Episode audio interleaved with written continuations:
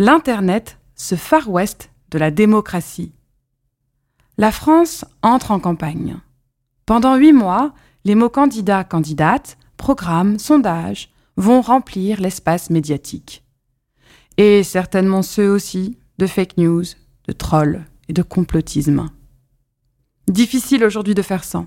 Les élections prennent place dans nos écrans où se niche le nouvel espace public 2.0. Dans la nouvelle agora numérique, des voix émergent et se propagent, d'autres s'effacent et disparaissent.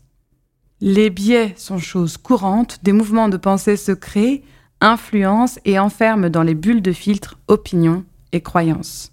Conséquence Eh bien, on observe une radicalisation d'une partie de la société, l'invective comme habitude numérique, et même une intolérance grandissante et moins audible. Sur Internet, comme dans tout espace public, les tensions s'expriment. Sur Internet, plus qu'ailleurs, elles s'exacerbent par le mouvement d'amplification propre aux réseaux sociaux.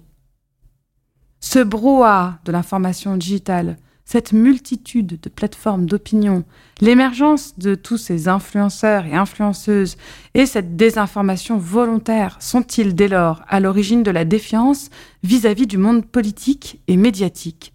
Participe-t-il à la crise de la démocratie contemporaine? Ces dernières années ont pourtant aussi été le théâtre d'une prise de parole sans précédent, à l'origine de bouleversements sociaux majeurs. Jamais les printemps arabes, les MeToo, les Black Lives Matter n'auraient pu voir le jour sans Facebook et Twitter. En cela, Internet est devenu le lieu de la liberté d'expression et un outil pour lutter contre les inégalités et les discriminations. Un espace public qui n'est, comme le définissait le philosophe Habermas, finalement ni plus ni moins qu'une sphère où la critique s'exerce contre le pouvoir public. La fabrique de l'opinion.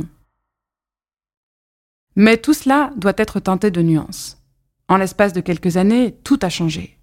De l'Internet des débuts au premier forum, nous avons migré nos prises de parole vers les plateformes des GAFAM.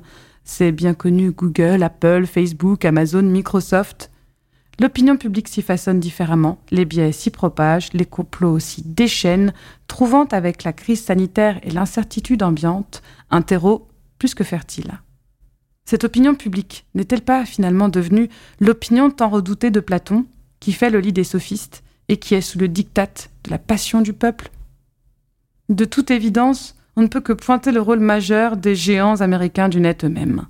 Car si l'on s'en réfère à notre définition de l'espace public, lieu de rassemblement, d'échange, de discussion, n'oublions pas aussi qu'il a ses règles, qu'il a ses droits, qu'il a ses devoirs. Or, les GAFAM, qui jouent aujourd'hui un rôle économique et politique majeur, n'ont pas cette vocation. Ces plateformes ont avant tout une finalité mercantile, avec un modèle économique basé sur ce qu'on appelle aujourd'hui l'économie de l'attention, qui n'a finalement d'autre objectif que de nous rendre captifs et captives. C'est bien là la source de confusion, car nombreux sont celles et ceux qui s'insurgent aujourd'hui contre le manque de régulation et de transparence des réseaux sociaux, ce Far West du numérique qui n'obéit à aucune loi ou presque. Il faut inventer de nouvelles façons de réguler les réseaux sociaux, en permettant aux internautes de se tourner vers la justice. Une meilleure régulation passerait par plus de transparence sur les systèmes de censure et de blocage, une reconnaissance d'un droit d'appel des citoyens vers les plateformes, et enfin un accès aux données authentiques nous enjoint le chercheur en sciences de l'information et de la communication Romain Badoir dans les pages qui suivent. De nouveaux repères. Ce sont ces grands enjeux qui se dessinent dès maintenant et dans les années à venir que nous avons souhaité observer, comprendre, détricoter.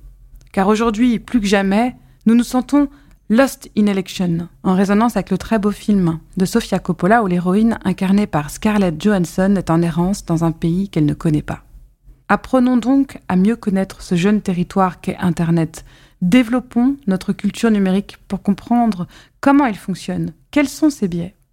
Forgeons-nous un esprit critique du numérique. Apprenons, ainsi qu'à nos enfants, à détecter une fake news, un contenu complotiste. Le rôle de l'éducation est ici plus que jamais déterminant.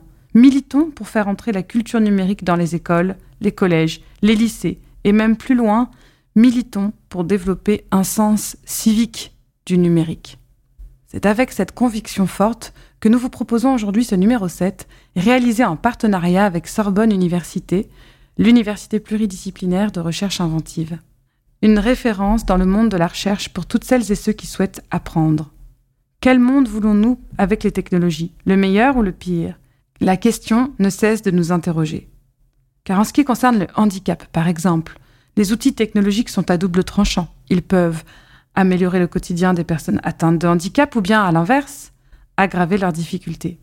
N'est-il pas temps de questionner leur usage et d'intégrer dès leur conception une dimension d'inclusion nécessaire C'est ce dont nous avons parlé avec Stéphanie Gâteau, fondatrice de Handy Road, une application qui vient en aide aux personnes à mobilité réduite.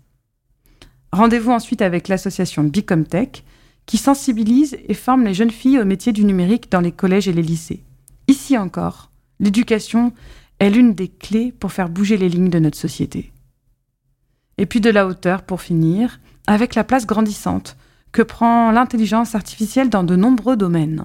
Loin des clichés, l'IA est déjà une alliée dans l'environnement et dans la santé.